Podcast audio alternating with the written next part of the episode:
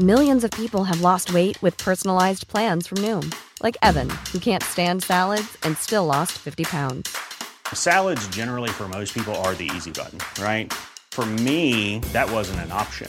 I never really was a salad guy. That's just not who I am. But Noom worked for me. Get your personalized plan today at Noom.com. Real Noom user compensated to provide their story. In four weeks, the typical Noom user can expect to lose one to two pounds per week. Individual results may vary. Tarde a tarde, lo que necesitas saber de forma ligera, con un tono accesible. Solórzano, el referente informativo.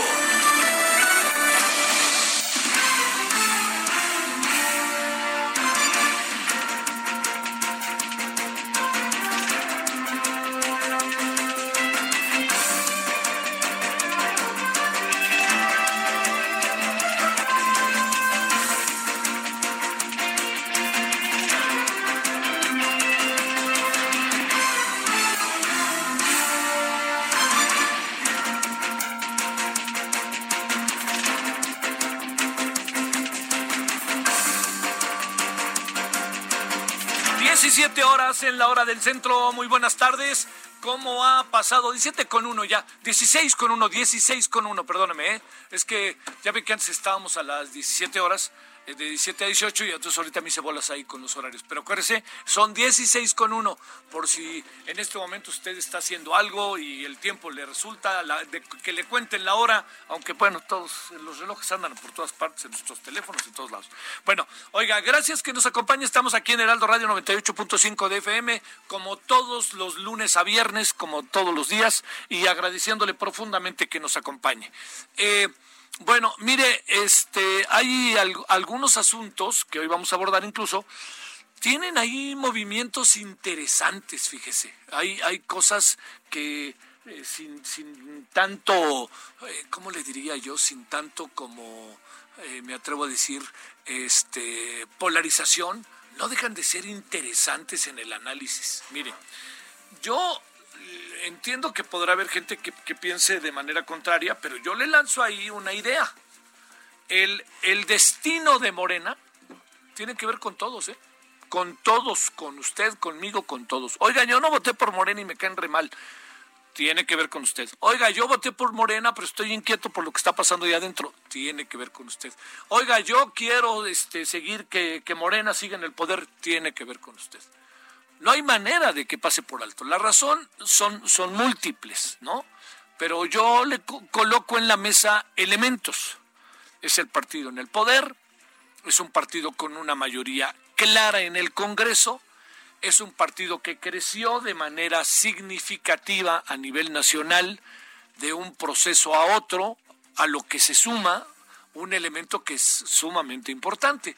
Y ese elemento sumamente importante tiene que ver con el triunfo no solo en la presidencia, sino ganaron gubernaturas, ganaron este municipios y eso cuenta porque va creando, va permeando en el país. Entonces, yo le diría que hay generaciones que a lo mejor ya no tienen la más remota idea de qué es el PRI, ¿eh?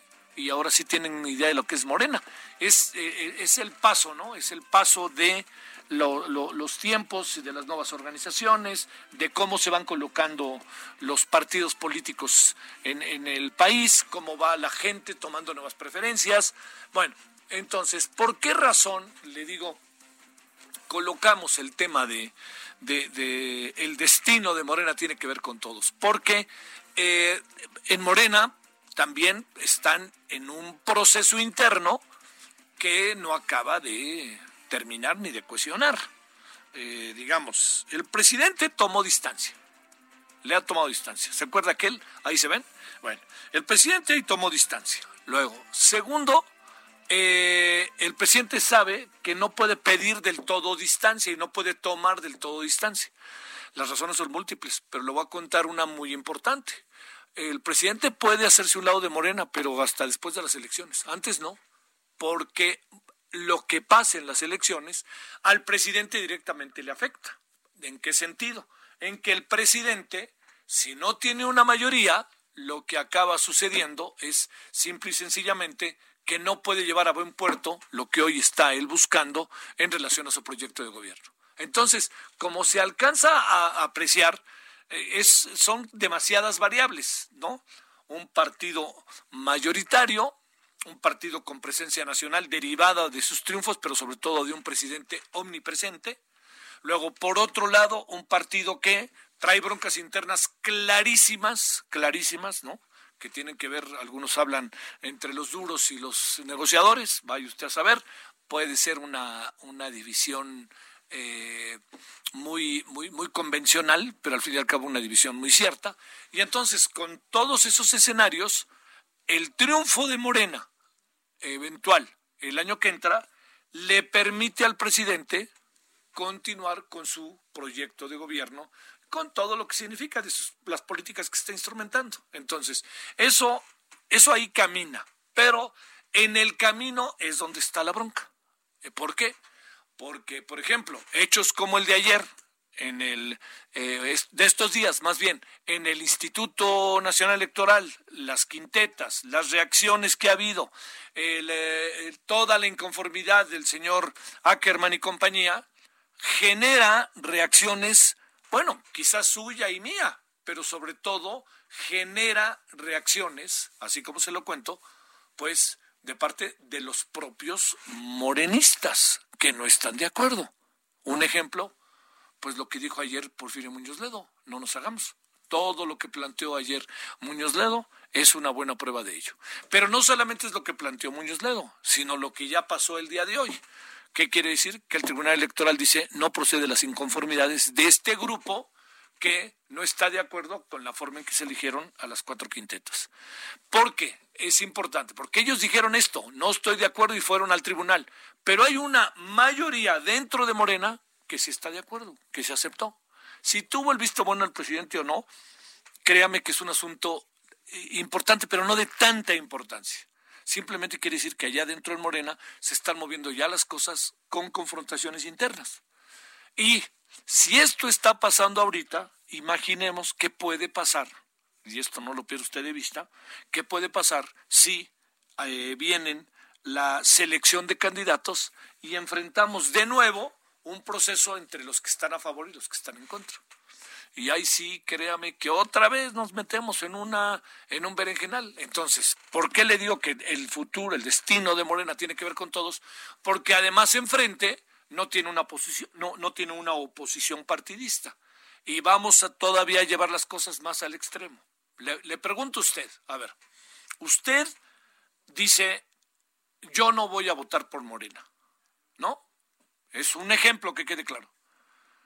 ¿Usted votaría por uno de los partidos que están hoy en la lista de los partidos de oposición, más los que se unan, si es que se unen más con las decisiones que vaya a tomar el Instituto Nacional Electoral? Diría no. Es un ejemplo. Si usted dice no, ¿qué hace? Seguramente se va a abstener. Y esto es como en otro tiempo, ¿eh? ¿A quién le servía la abstención? Al PRI. ¿A quién le va a servir la abstención ahora? A Morena.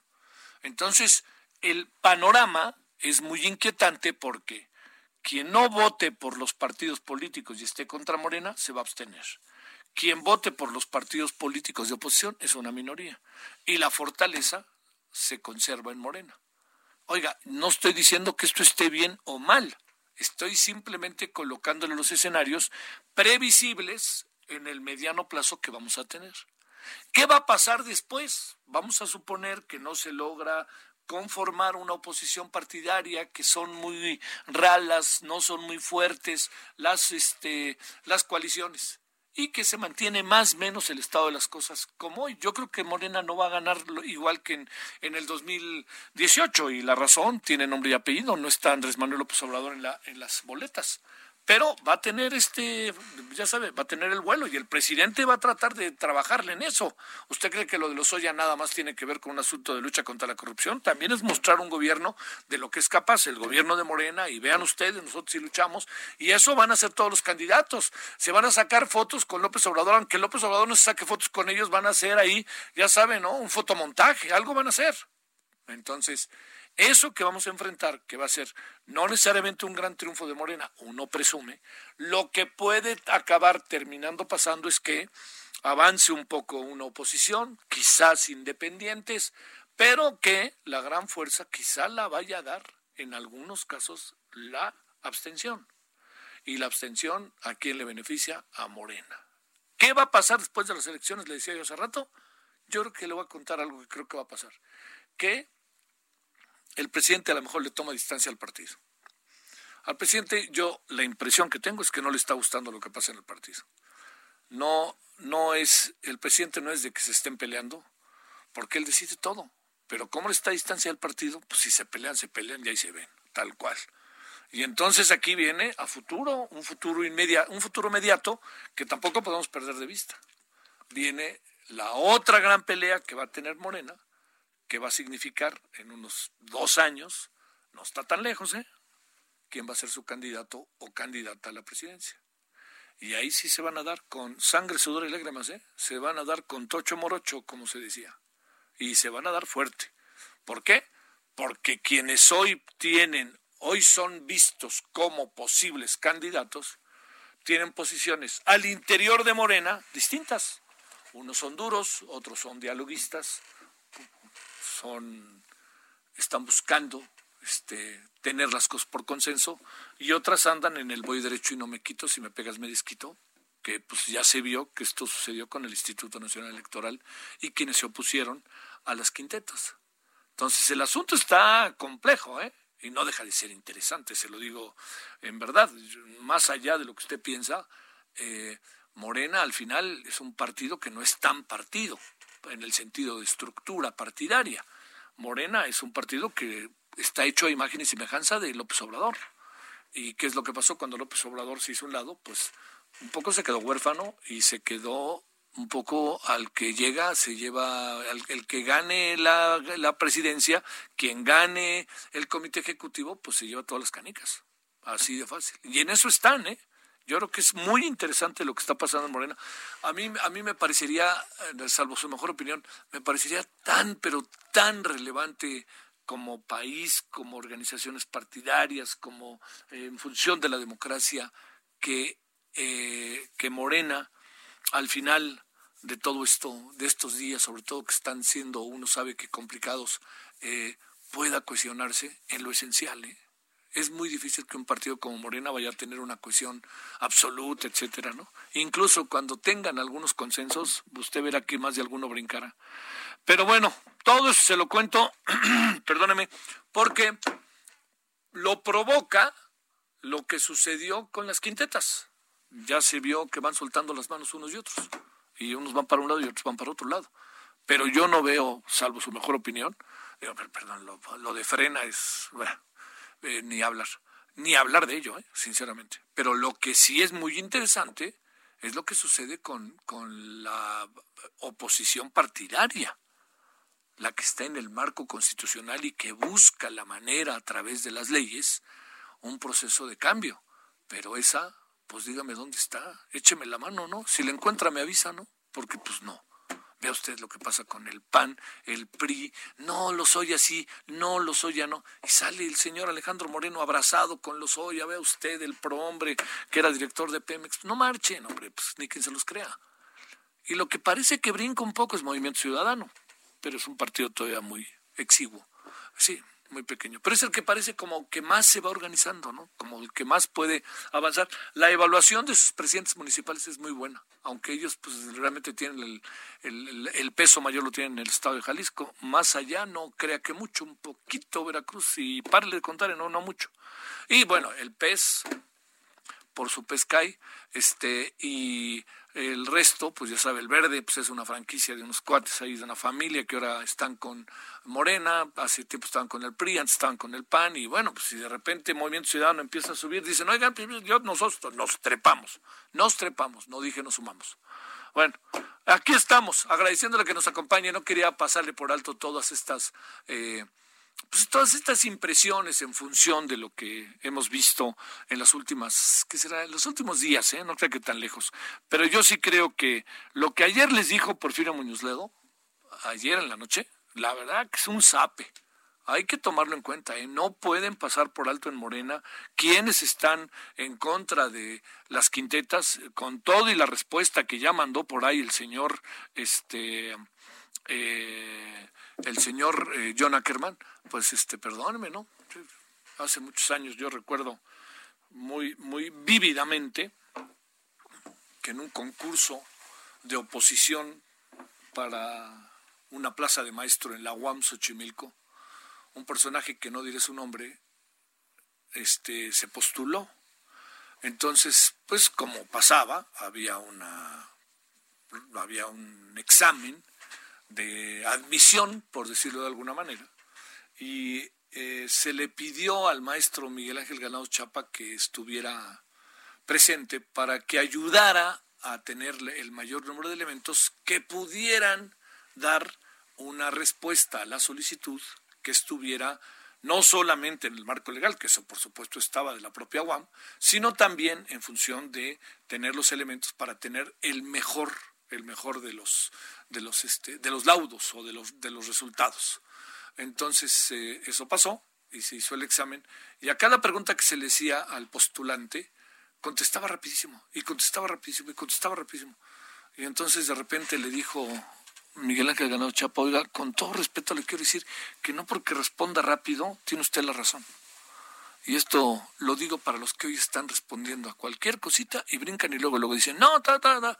no tiene necesariamente la razón. ¿eh? O sea, la, la, respuesta a una pregunta, eh, por lo general, le diría yo, es importantísimo que pase por un proceso en estos menesteres de razonamiento. Esto lo digo para muchas cosas que están pasando y que de repente funcionarios, exfuncionarios, todos contestan yo no fui, espérenme, espérenme, déjenme bajar el balón y déjenme decirles de qué se trata exactamente la pregunta. Y esto lo digo por lo que ha pasado estos días y espero que se interprete bien. Bueno, vámonos a las 16:16 16 en la hora del centro. Déjenme contarle noticias, asuntos que han pasado en las últimas horas. Buenas tardes. Solórzano, el referente informativo.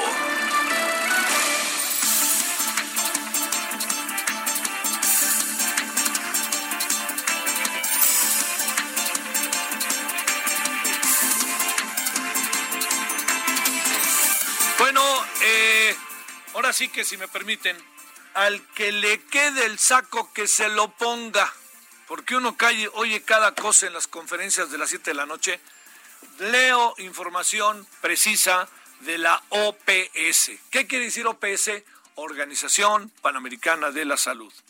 El coronavirus no muestra signos de desaceleración. Ya, señor Gatel, por favor, seamos serios.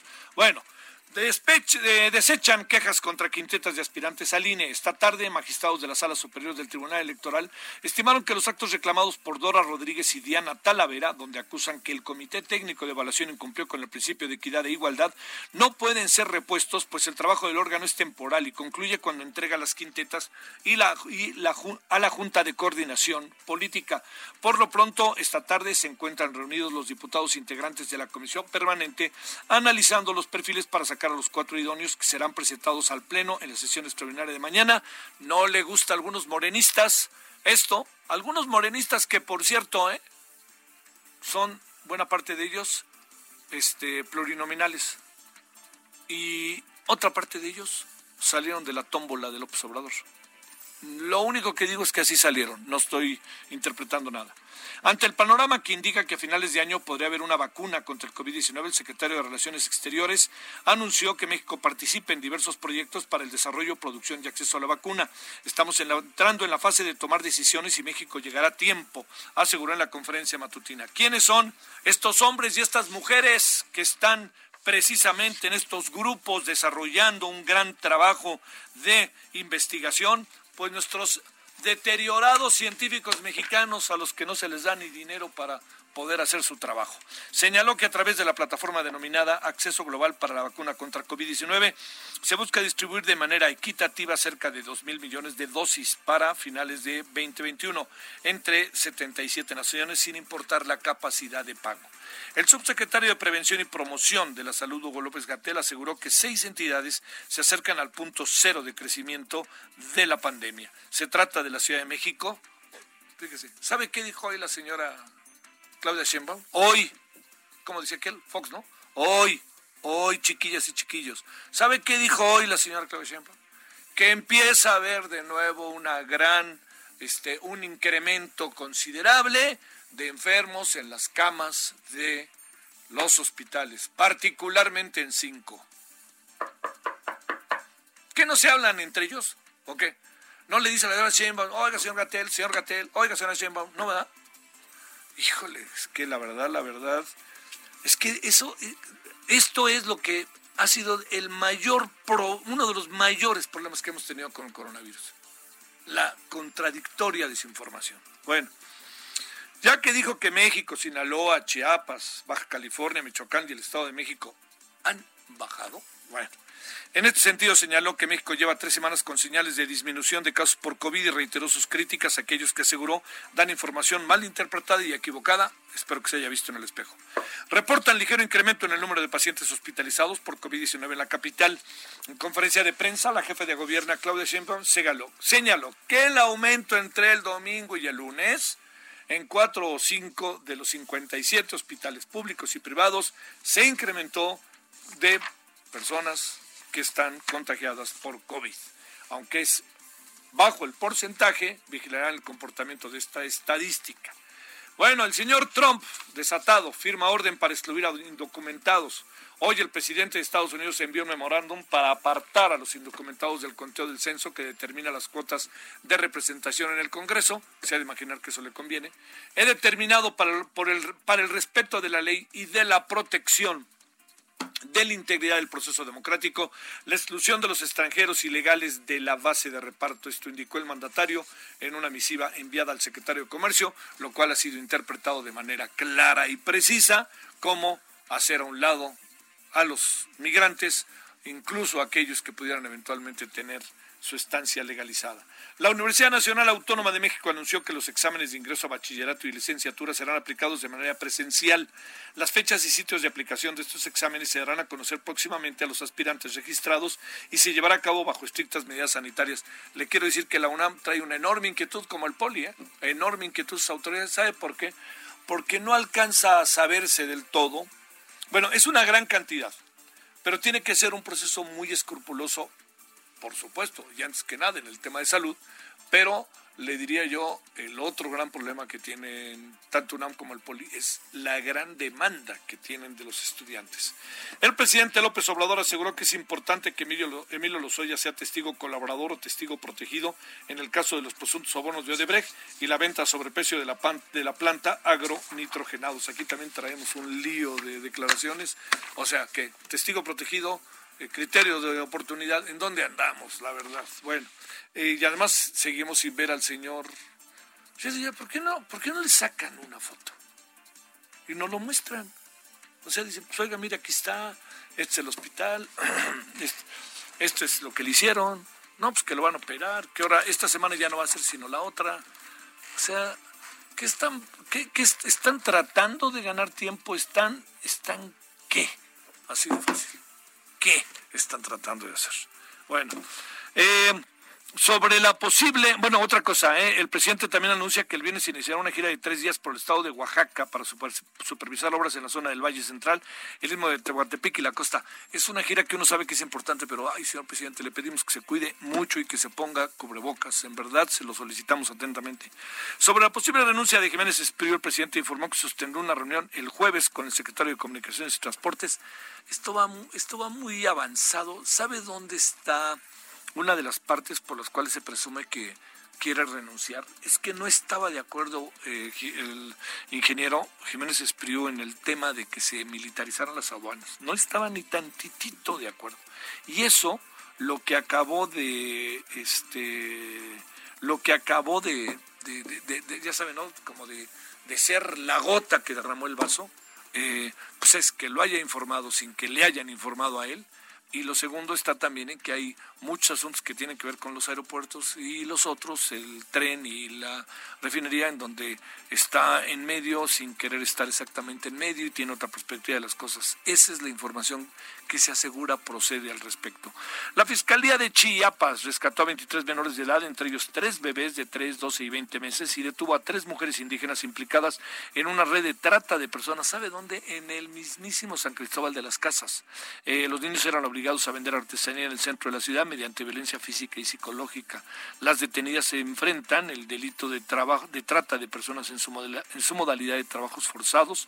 El operativo se realizó en medio de la búsqueda de Dilan Esaú Gómez Pérez, un niño indígena de dos años desaparecido el pasado 30 de junio. Y bueno, presenta la ley para prohibir renta de condominios en Airbnb. Eh, la propuesta fue presentada por la diputada de Morena, Leticia Estrada Hernández, y habrá que ver qué acaba pasando. Esto todavía no termina en ese tema, ¿eh? Así, no termina. Vamos a la pausa, le contamos más cosas al regreso. El referente informativo regresa luego de una pausa. Estamos de regreso con el referente informativo.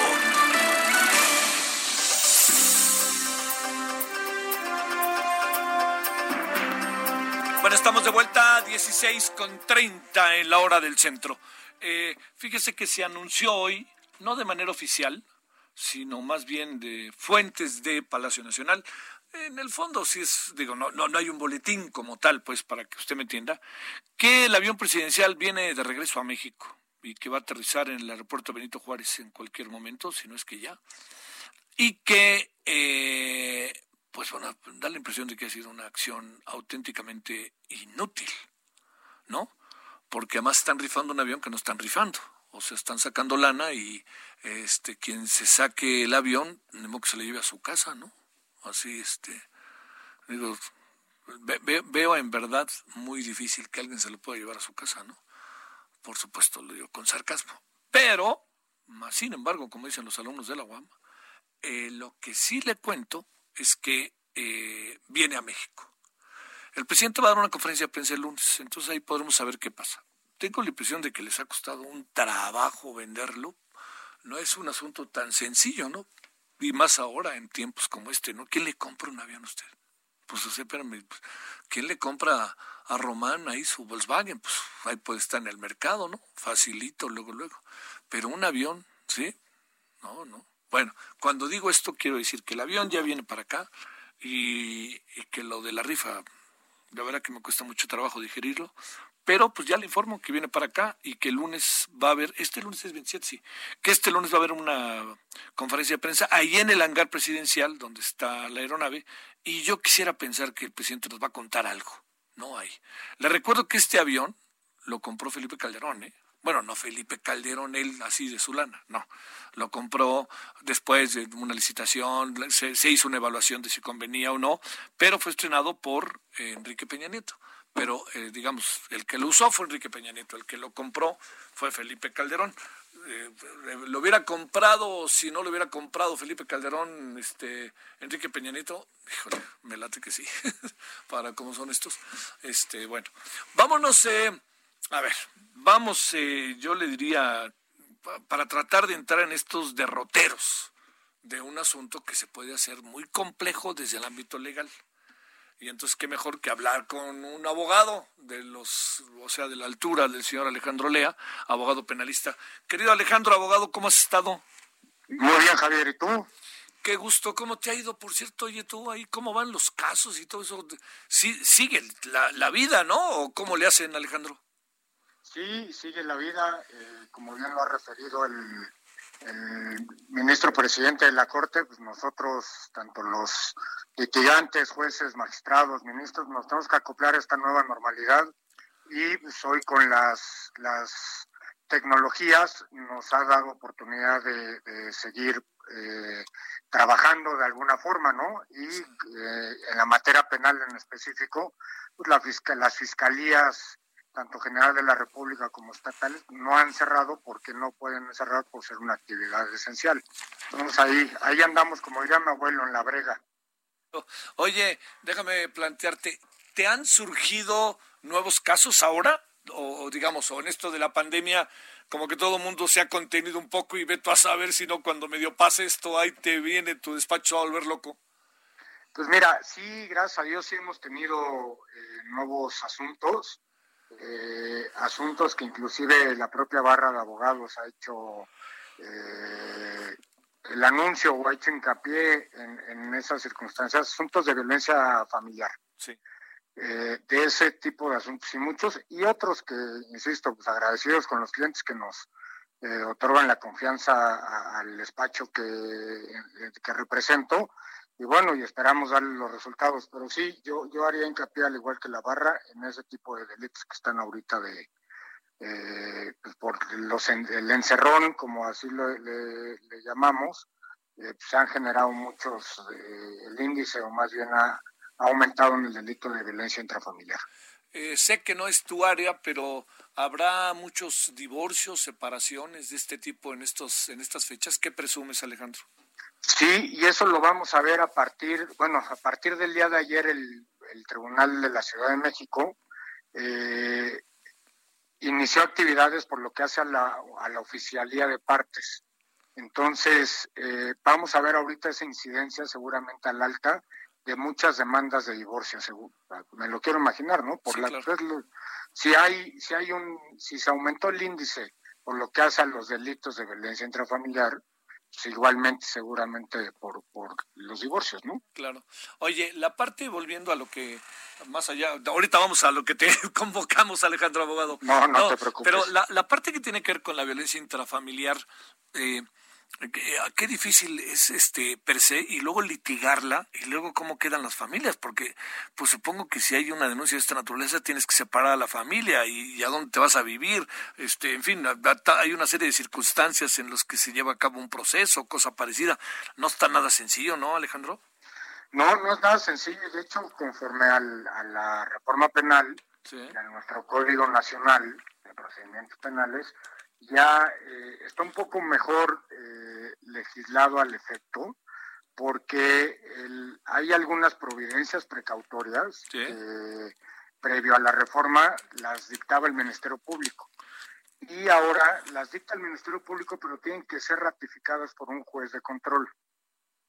Entonces, eso ha ayudado un poquito a, mantener o cuidar eh, que no se generen eh, más actos en contra de, las víctimas, ¿no? Como pueden ser los menores de edad, eh, las mujeres víctimas de violencia o inclusive los propios eh, hombres, ¿no? Que algunas veces pues, ellos resultan ser los, los, violentados. Ahora, recuerda que hay violencia psicoemocional, económica, física. Entonces, cualquiera de ellas entra en, el, en los supuestos o en las hipótesis del delito. Entonces, sí es más y más en esta pandemia, sí es muy complicado y difícil esta, esta situación y yo creo que por lo mismo se, ha aumentado ese índice, ¿no? Oye, este, eh, lo, que sí es, eh, habrá muchas cosas, ¿no? Que, que pasará el tiempo para que sepamos lo que ha pasado, pero en muchos escenarios sí creo que no son como muy, muy favorables que digamos, ¿no?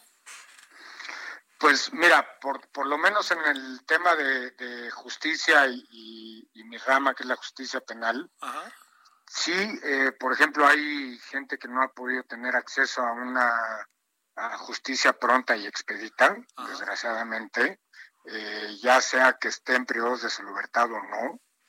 Y evidentemente esto ha retrasado muchos procedimientos, ahí sí en todas las materias hay procedimientos civiles, mercantiles, que prácticamente llevan cuatro meses parados y que ahí está el patrimonio de las gentes. O temas de arrendamiento, que hoy por hoy es un tema también eh, muy preocupante porque hay eh, disposiciones legales que señalan que ante una emergencia sanitaria como la que estamos, se debe de suspender el, pago del arrendamiento, pero bueno, gente no lo ha eh, admitido como admitido, claro, sí. y, eso genera que, que, la gente al no tener ingresos no pague la renta y, empieza a tener problemas, vamos a decirlo eh, coloquialmente, con su casero, ¿no? Sí, claro. Y, y luego, y eso acaba en otros problemas, inclusive penales, porque vienen denuncias de despojo, de lesiones, etcétera.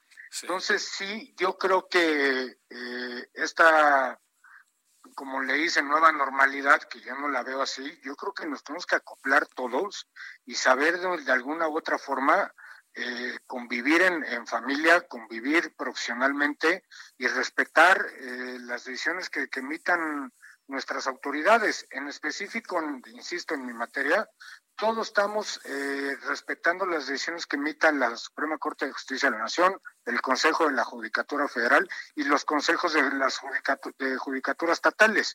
A eso estamos eh, a, expensas nosotros como litigantes, nos tenemos que acoplar y nuestros clientes también, desgraciadamente. Sí.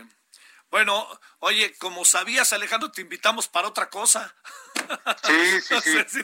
Bueno, a ver, te planteo, eh, es que sabes qué, digamos, sé que tú estás en la brega, ¿no? Así, en, esto, como diría este, los abogados en los tribunales, ¿no? Ahí te la pasas en el tome que Entonces, la, la, pregunta que uno muy a menudo se hace, bueno, ¿de qué, qué está pasando ahí, no? Y más con ustedes. ¿Y cómo está la situación en general? ¿Qué está sucediendo? Oye, a ver, pero déjame plantearte, eh, ¿Tienes claro bajo qué figuras jurídicas está eh, la Fiscalía teniendo, eh, llevando efecto el proceso, no sé si ya está el proceso echado a andar en relación al señor Emilio Lozoya y sobre todo te diría, el presidente dice testigo protegido, luego dicen por acá criterio de oportunidad. Más o menos tienes una idea en qué estamos porque ha habido también poca información, Alejandro. Pues mira, oficialmente y, la información que nosotros tenemos eh, como litigantes, no ha habido ningún comunicado ni oficial y hace unos momentos me enteré que el, abogado defensor, el nuevo abogado defensor señaló que no se habían sometido a ningún criterio de oportunidad, pero pues el presidente a su vez dice que sí, se, que ya se sometió. Pero bueno, habrá que esperar el comunicado oficial. Lo que sí te puedo decir es que, y para que tu auditorio eh, entienda un poquito en, cuál es la situación jurídica de Emilio Lozoya. Eh, hoy Emilio Lozoya eh, fue extraditado por un, tengo entendido, por dos órdenes de aprehensión, por los delitos de lavado de dinero y delincuencia organizada, ¿ok?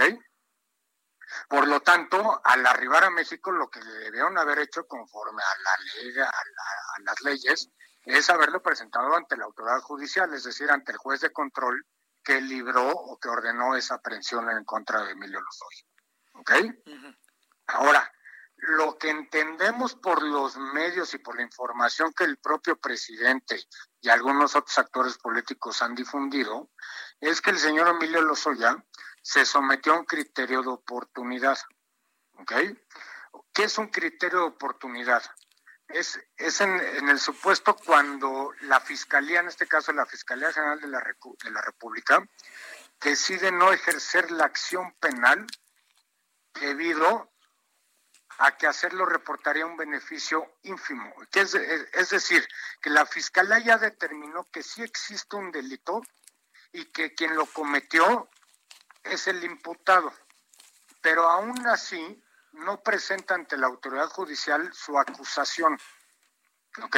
Sí. En este, en este nuevo sistema penal, esa acusación se da hasta eh, la etapa intermedia. Ahorita estamos en una etapa inicial. ¿Ok? En el nuevo procedimiento penal hay tres etapas. Entonces, ahorita estamos en una etapa intermedia, que es, que es la, etapa, la etapa inicial, perdón, que es la, la etapa de investigación realizada por el Ministerio Público. ¿Ok?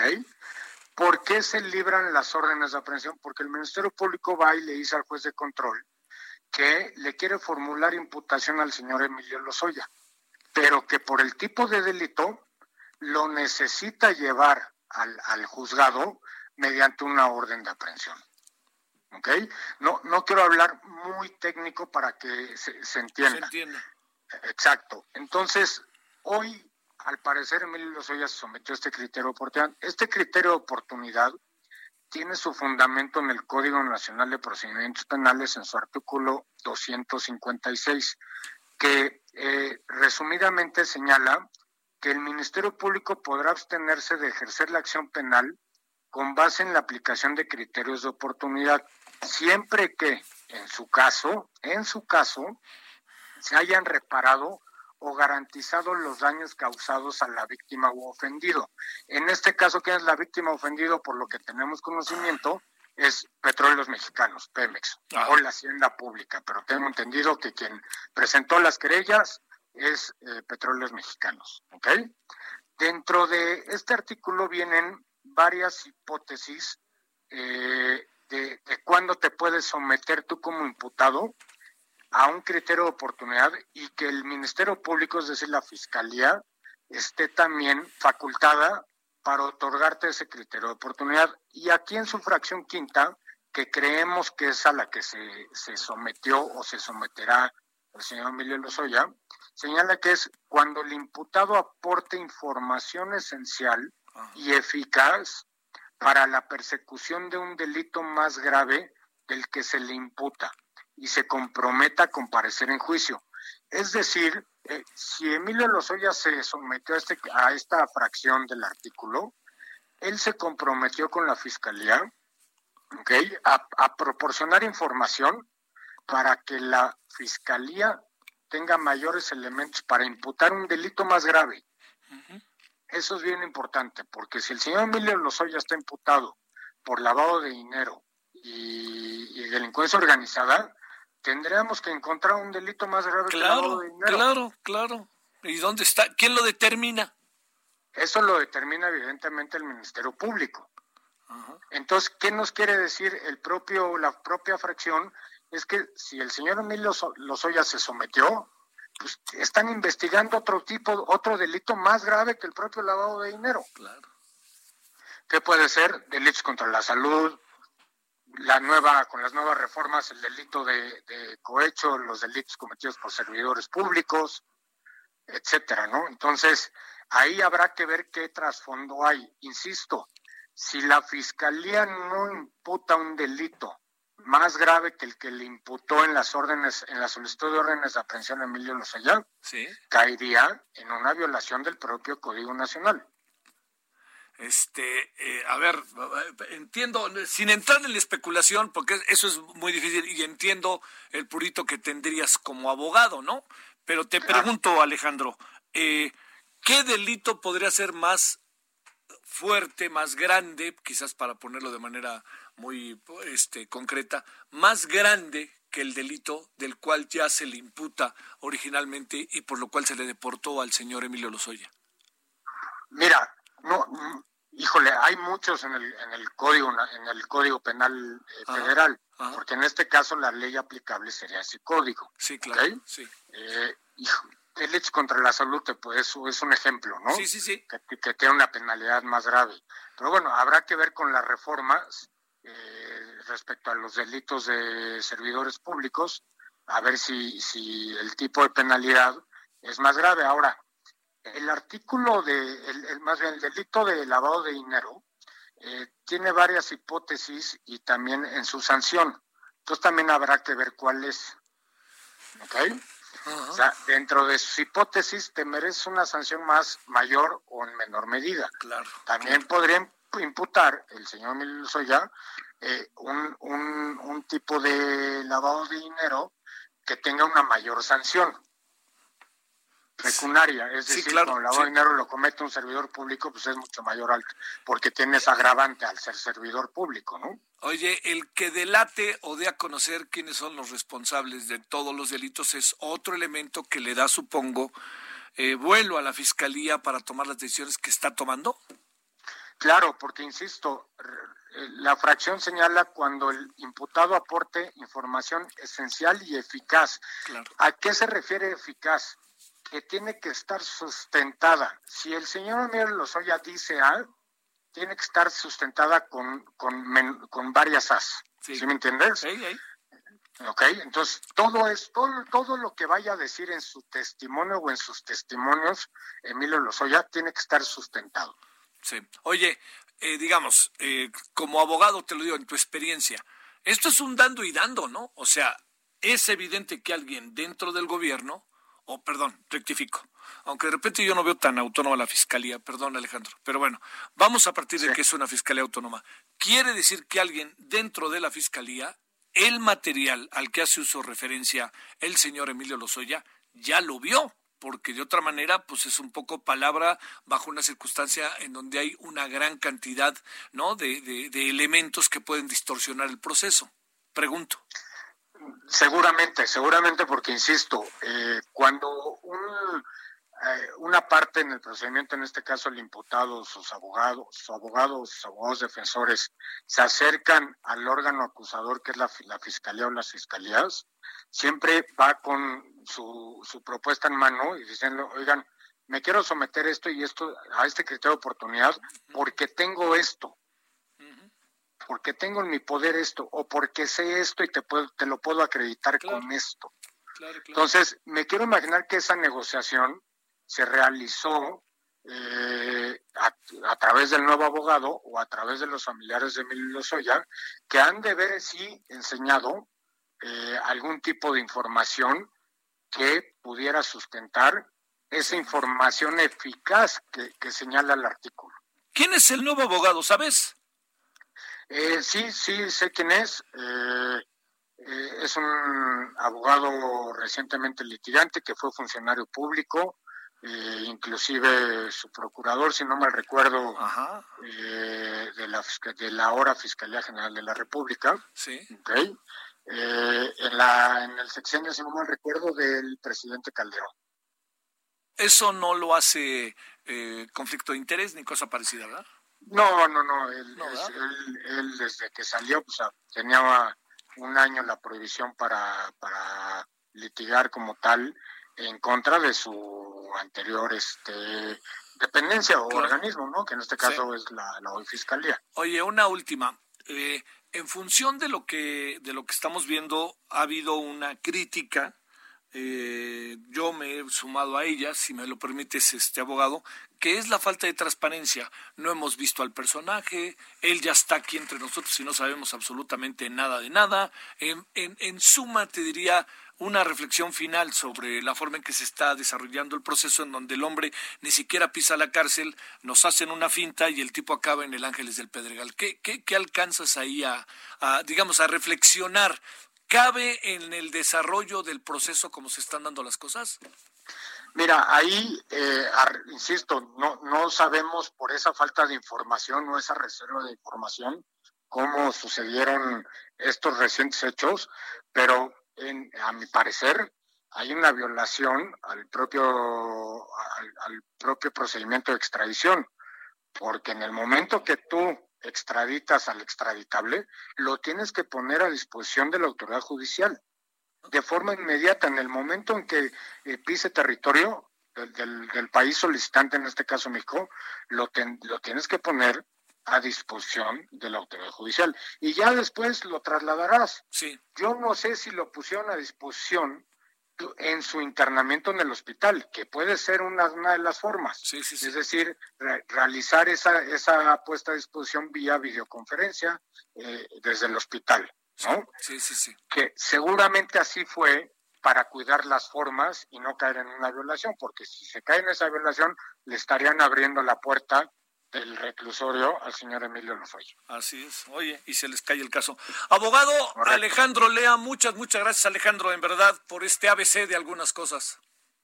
Muchísimas gracias, Javier, por tu tiempo y espero que tú, tu familia y tu auditorio se encuentren bien de salud. Que sea para ti también. Muchas gracias, Alejandro. Muchas gracias. Bueno, yo espero que haya, que, que todos que a todos nos haya quedado claro. No está tan fácil, ¿no? Porque tiene muchos vericuetos legales, pero que le haya quedado claro por dónde van las cosas. A ver, Francisco Nieto, antes de irnos a la pausa, cuéntanos.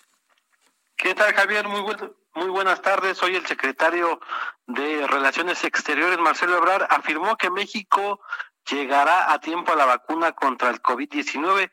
Incluso abrió la posibilidad de tenerla a través de una compra adelantada este mismo año si las pruebas que se están haciendo de esta posible vacuna tienen éxito. En la mañanera, acompañando al presidente López Obrador, el canciller, recordó que México participa en distintos foros internacionales para el desarrollo, para la producción y la distribución de la vacuna y tiene acceso a los protocolos de una coalición que se llama Coalición para la Innovación en la Preparación de Epidemias, donde ahí se están depositando pues todos los resultados de las, de las vacunas que se están eh, realizando en este momento, se están estudiando en este momento en todo el mundo. Y bueno, el, eh, el canciller pidió pues eh, acelerar esta posible compra adelantada, consolidada, para que posiblemente a finales de año se tenga ya pues la vacuna en México y podamos, podamos salir de esta situación que nos encontramos, Javier. Pero estamos ahí, ¿no? Este Francisco, digamos, nuestros científicos están ahí metidos, a esos mismos a los que de repente se les ve con desdén, ¿verdad? Claro, está participando científicos de la UNAM, están participando también científicos del IPN y bueno, ellos también están colaborando en que se desarrolle rápido esta vacuna y bueno, la idea de estar en estas coaliciones, en estas en estos grupos es de que México, además de 77 países, pues cuenten eh, con esta vacuna y sean de los primeros que la tengan eh, cuando ya tenga éxito, tengan éxito estas pruebas. ¿Qué más quisiéramos? Muchas gracias de nuevo. Gracias, Francisco. Estamos en contacto. Bueno, vámonos a las 16.54 en la hora del centro a una pausa. Vamos a regresar en la segunda hora. ¿Sabe de qué vamos a hablar? De el desarrollo del proceso en el INE y las quintetas y lo que ha pasado con Ricardo Becerra. A ver qué le parece a usted eh, lo que nos cuenta Ricardo al respecto y todas las broncas que ha habido alrededor de ello, ¿no? Bueno, a ver de qué se trata. Vamos y volvemos.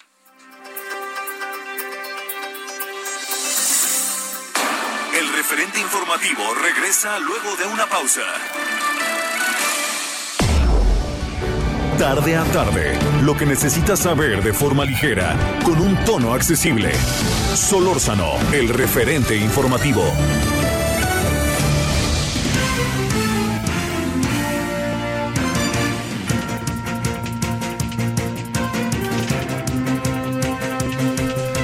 Bueno, vámonos eh, con más asuntos. dos temas antes de antes de que le de que sigamos. Eh, si me permite. El primero, ¿sabe qué? Viene en proceso un, eh, un artículo en verdad interesante de Sara Lovera. ¿Quién es Sara Lovera? Una vieja compañera del periodismo muy querida. Ha pasado por diarios importantes con un gran compromiso y fue nombrada, eh, a lo mejor lo recuerdan algunos, fue nombrada, como ella dice, para mi sorpresa, este, que fue nombrada como parte del comité técnico evaluador de las quintetas, para sacar las quintetas. Entonces, este, cuenta, dice, a la sorpresa inicial de mi designación hecha bote pronto y debido a razones que aún desconozco, la tarde del 6 de julio un personaje único en el comité, con una clara militancia partidista, hizo un voto particular contra los acuerdos consensados. En su discurso, intentó desprestigiar a los integrantes del comité, las y los, ya un número impreciso de aspirantes, señalando que fueron grises, burócratas y cómplices de procesos electorales fraudulentos. El abogado Ackerman miente. Es un individuo sin ética y aparentemente un mal representante de una corriente política. Fue primero impuesto en el comité tras una votación que lo dejó fuera en la designación que hizo la Junta de Coordinación Política en la Cámara de Diputados, la cual eligió a las doctoras Blanca Heredia, Silvia Gorgoli, Saucedo y al doctor Diego Valadez. Ackerman fue propuesto por la Comisión de Derechos Humanos, la Comisión Nacional, supongo por consigna. Los doctores José Roland Chopa y Ana Laura Magaloni Kerpel fueron propuestas por el Instituto Nacional de Transparencia, de Acceso a la Información, Protección de Datos Personales, el INAI, y la Cámara tuvo que hacer un acuerdo para incluirlo a pesar de no ser mexicano por nacimiento. Hoy no puede hablar de exclusión. Desde la instalación del comité sus actitudes siempre fueron sospechosas. Eh, bueno, es un largo artículo. Déjenme llegar a la parte final para contarle para que no nos detengamos demasiado. Este viene cómo se llevó a efecto. Es un largo artículo que vale la pena leer si usted está interesado en este tema. Dice, eh, la parte final dice, pero además debo decir aquí que cada papel, minuto, acuerdo, metodología, sustento y calificación están publicadas en el micrositio de la Cámara de Diputados, igual que todas las entrevistas de los 60 finalistas. Ello para quienes interesadamente hablan de un proceso opaco que es totalmente transparente. Veremos, dice Sara Lovera, en un artículo muy interesante en el portal de proceso. Échele una miradita. Y luego también otra cosa que quisiera contarles que el secretario de Hacienda y Crédito Público, el mismísimo Arturo Herrera, ¿qué cree que dijo? Ya está ahora sin, sin este, sin barba, se cortó la barba y ya ve que le dio coronavirus y ya salió para bien. Es un hombre fuerte, ¿eh? es un hombre muy fuerte, además ejercicio y toda la cosa y además este estudió en el extranjero. ¡Bolas! Este, bueno, el secretario de Hacienda y Crédito Público aseguró que para reactivar la economía se tendrá que aprender a convivir con el COVID-19 para no detener las actividades productivas. Luego de padecer COVID, dijo, en este sentido, dice, hay que llevar la crisis sanitaria, hay que, este, sobre todo, continuar en reuniones de trabajo, pero siempre, Siempre, señor Hugo López Gatel, créame que no, no, no, lo traigo en la mira, se lo juro, señor, yo no a estas alturas de la vida, pero nomás le digo que lo que dice el secretario de Hacienda, que yo entiendo que no es el secretario de Salud, pero que le dio coronavirus, dice, siempre habrá que estar con el uso de caretas o un cubrebocas tal y como lo ha señalado la Secretaría de Salud, además de la sana distancia. O sea, dicho de otra manera, el cubrebocas, el cubrebocas y el cubrebocas. Bueno, vámonos a las 17 con 4 en la hora del centro. Eh, le cuento, a ver, ahí medio si me escuchó Ricardo Becerra, le va, le va, a gustar muchísimo lo del artículo de Sara Lovera. Bueno, querido Ricardo, te saludo con gusto, licenciado en Economía por la UNAM, asesor del Consejo General del Instituto Federal Electoral, del presidente del IFE, el señor José Waldenberg, y estamos en el tema del INE. Eh, querido Ricardo, gracias que tomas la llamada. Buenas tardes. No, hombre, Javier, agradecido soy yo. ¿Cómo estás? Buenas tardes a ti y a tu auditorio. Oye, este, hay cuando tengas tiempo, no sé si ya lo hiciste, el artículo de Sara Lovera en el portal de procesos está realmente de leerse, ¿eh? de leerse. Ah, ok. Échale, una, échale una miradita, sí. Eh, la, la, que fue integrante del comité de evaluación, Exactamente, exactamente. Ah, okay, y, De, y de la oposición, de particularmente de John Ackerman, ¿no? Y, ayer tuvimos a Blanca ah. Heredia también en el programa en la noche, allá en la aquí en la tele, en radio, en televisión, Heraldo Televisión. A ver, la, la pregunta inicial es, ¿qué piensas, eh, conociendo las tripas de lo que era IFE ¿qué piensas de todo lo que se ha venido dando? Y las innumerables interpretaciones también, ¿no, Ricardo? De lo que hay, de lo que puede estar detrás, en, en, diría yo, en, el, en, la participación, en las diferencias, en lo que fuera del movimiento de regeneración nacional.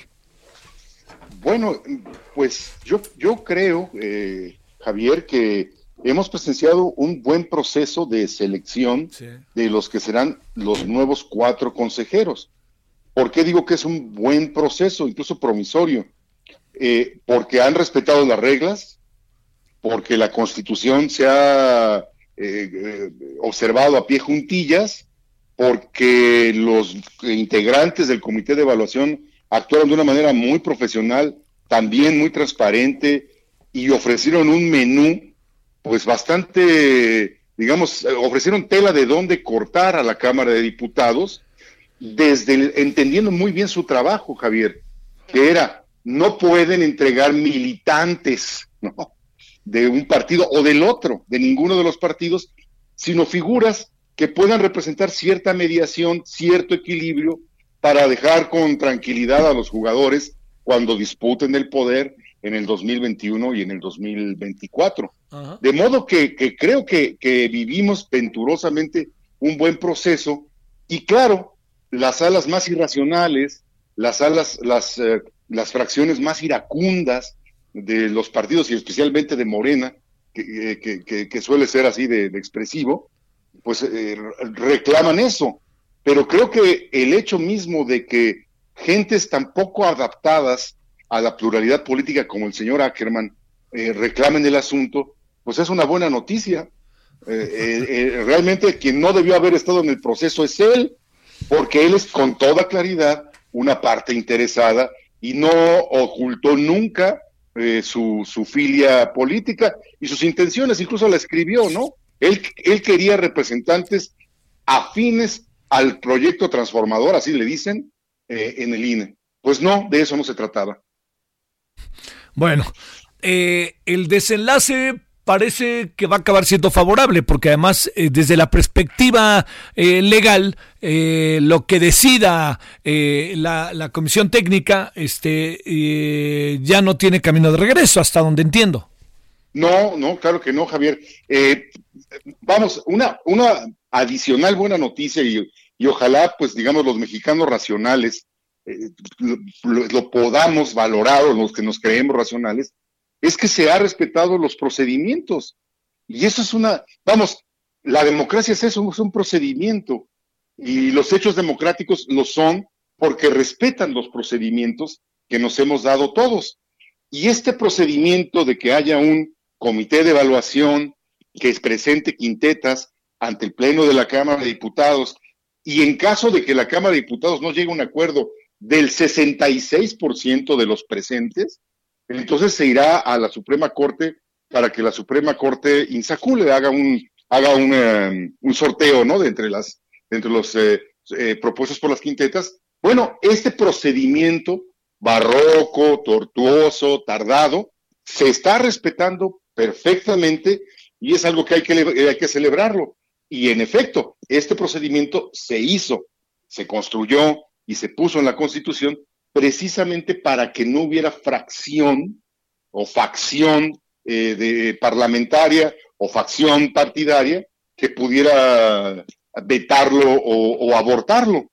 De modo que, pues, con todos los problemas que tenemos ahora con, con esta cuarta transformación, los procedimientos se están respetando, al menos en esta materia. ¿no?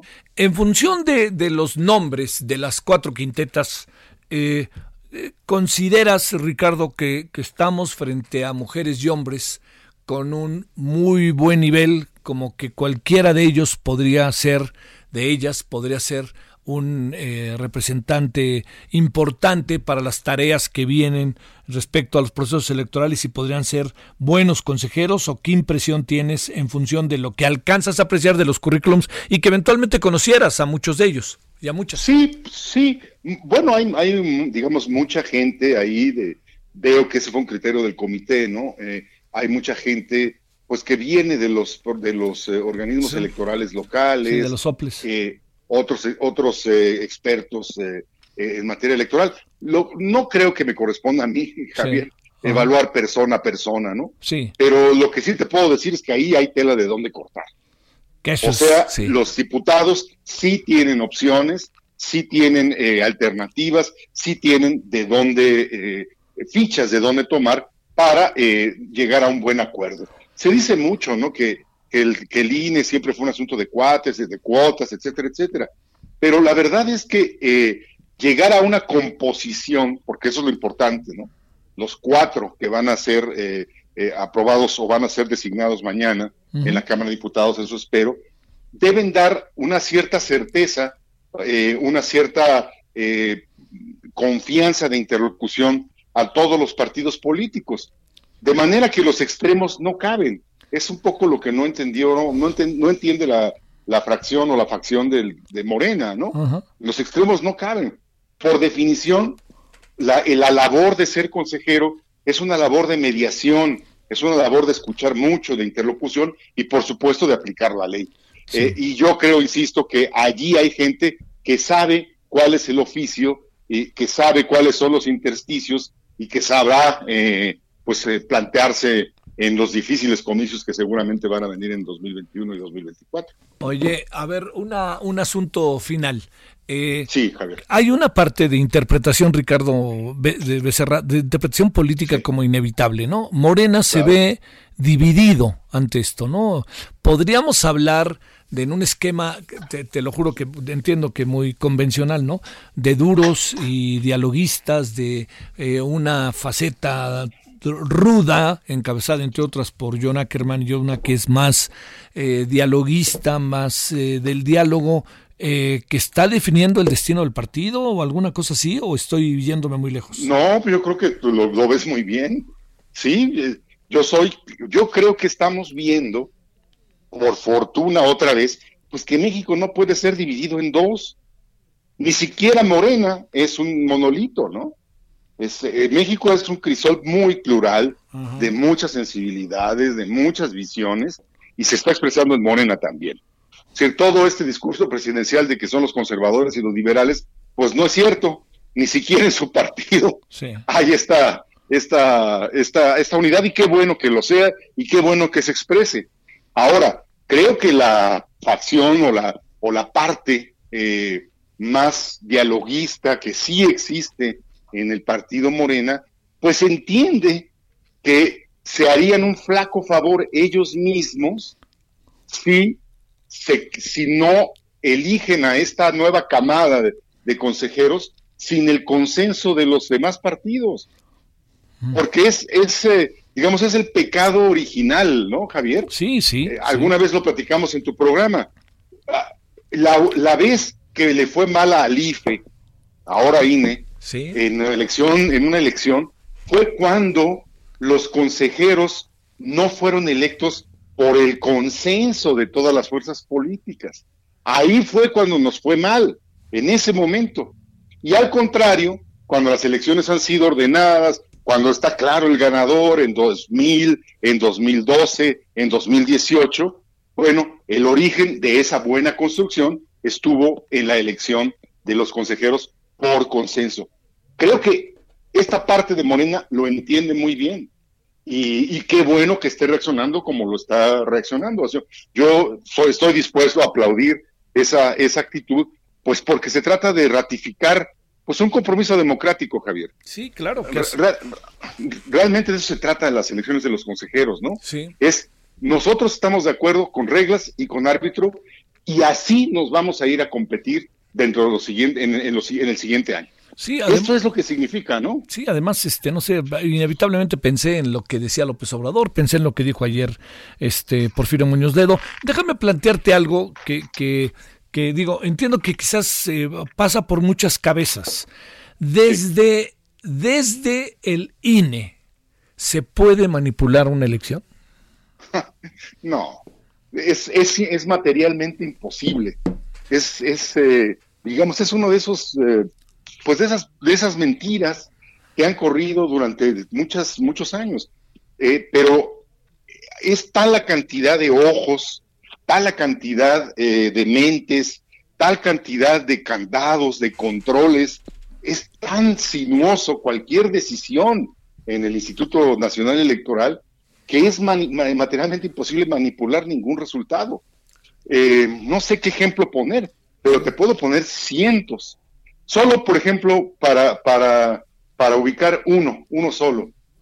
Cuando, eh, cuando se abre una casilla electoral, eh, Javier, las, las, eh, las, las, las propias casillas, es decir, las urnas en donde se depositan, se tienen que armar enfrente de todos. Es decir, en el momento en que ya se va a recibir la voluntad popular, esa urna se arma ahí para que todo el mundo le conste que no hay truco. Y luego, para que nadie diga que el voto se lo, se lo vinieron y hubo un carrusel de no sé qué, todos los representantes de los partidos políticos toman las boletas y las firman atrás, de manera que los votos que se cuentan son los votos que firmaron los representantes de los partidos políticos y el presidente de Casilla en, esa, en ese día. Vamos, así como estos dos ejemplos, te puedo poner cientos. No se puede manipular una elección. Ahora, que haya quien quiera meter mano negra, etcétera, eso sí, pero el entramado es tan grande, tan complejo, tan pensado, que es, insisto, materialmente imposible hacer cualquier fraude al menos desde 1996. Oye, a ver, una, esa era la penúltima, perdóname, ahora sí va la última. Ricardo, este, a ver, algunos han dicho, y yo creo que lo hacen de una manera así, militante y partidista, pero me parece que son cosas como para atender, ¿no? Este, se dice que hay una parte de la sociedad que no está de acuerdo con cómo se lleva efecto el INE. ¿no? Eso sé que lo has escuchado. Este, eh, tiene que cambiar. Eh, a ver, estas reflexiones que, que tienen que ver con, con elementos que presumo eh, Claro, tienen el control político de fondo, la búsqueda de un control político, pero, pero me pregunto si es posible tener un control político del INE en función de lo que nos dices que es el INE. A ver, reflexiona, si no te importa, este Ricardo, sobre esto que he escuchado. uno lo dijo, por cierto, el senador Martí Batres respecto a eso, y también pues que hay una corriente que quiere transformar el INE. Entiendo que toda institución es transformable, pero pues es, es, el caso, etcétera. Adelante, Ricardo.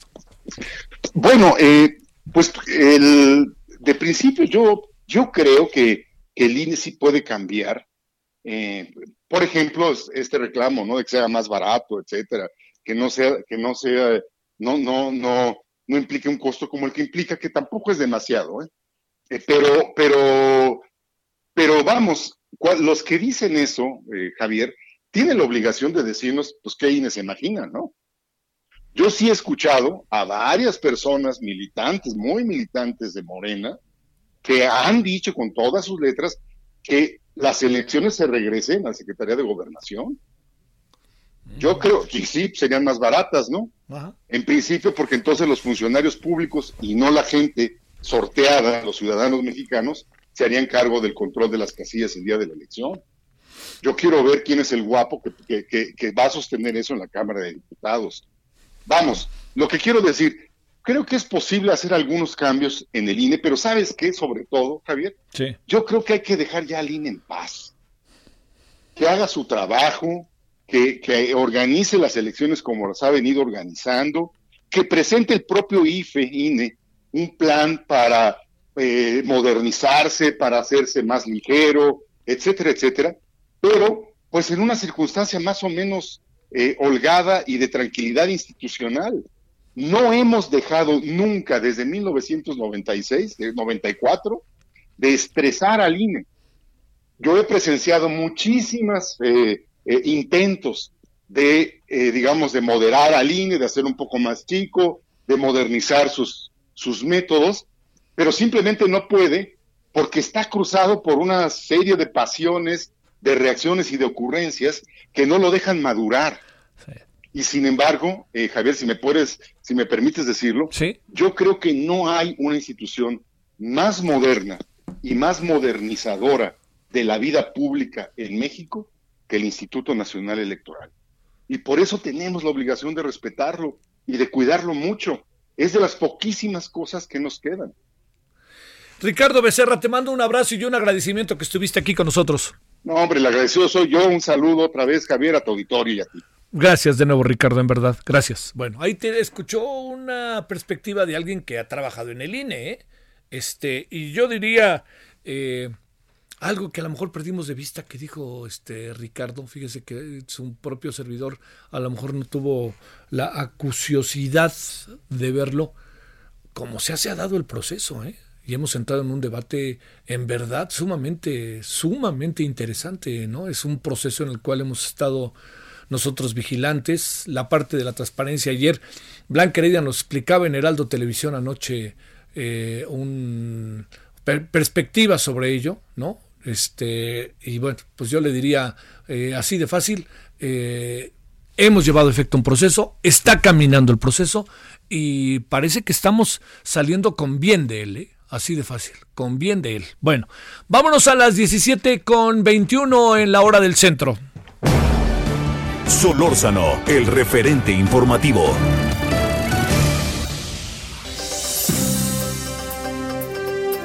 A ver, cerremos el tema, mi querida Nayeli Cortés, ¿dónde andas?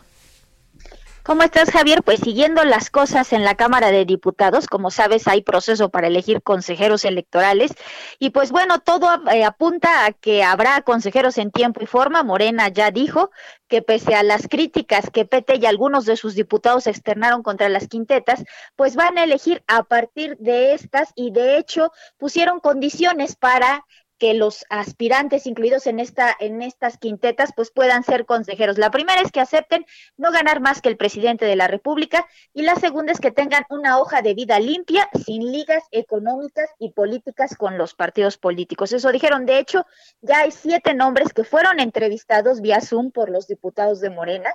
Se trata de Norma de la Cruz, de Rita del López Vences, de Carla Humphrey también entrevistaron a Fernando Faz Mora, a Yulisca Bautista, a Luis Vado y a Ufkid Espadas. De estos nombres, de estos siete nombres, Morena llevará una propuesta de cuatro a la Junta de Coordinación Política que se reunirá en las siguientes horas, pues ya para acordar con el resto de las fuerzas políticas a quiénes serán estos cuatro consejeros electorales. Los nombres serán enviados esta misma noche a la mesa directiva para que mañana el Pleno de San Lázaro en una sesión extraordinaria, pues los vote y rindan protesta el próximo 23 de julio ante el Pleno del Consejo General del INE. Es lo que tenemos O sea, quizá Nayeli, para decirlo claro, con todo y el máscara contra cabellera que no le hemos pasado, sobre todo por una fracción de Morena que no estaba de acuerdo y que lo ha manifestado, vamos a llegar a buen puerto, ¿no? Esa es la impresión.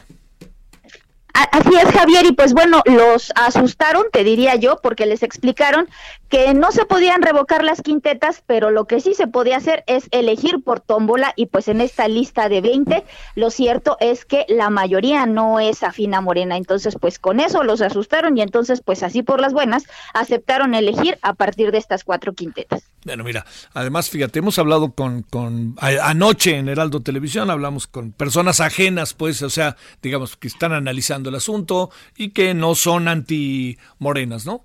Pero en la mayoría de los casos, al hablar de las 20 personas, 10, 10 mujeres, 10 hombres que están ahí en esa lista, eh, el consenso es que son personajes que son, para decirlo claro, este, Nayeli, confiables, que pueden ayudarnos en el INE y que además confiables, este, autónomos y que son además ellas y ellos preparados. Así que creo que pues el, el paso se dio, ¿no?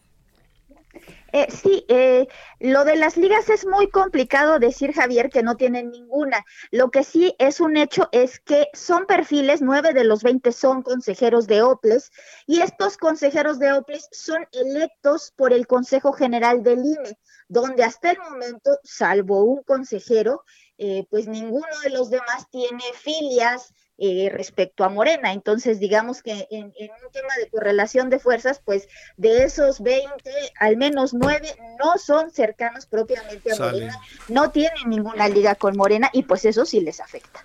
Gracias, Nayeli, buenas tardes. Buenas tardes. Bueno, pausa y entramos a la media hora final de esta tarde. El referente informativo regresa luego de una pausa. Estamos de regreso con el referente informativo. Balance Inmobiliario es presentado por Centro Urbano.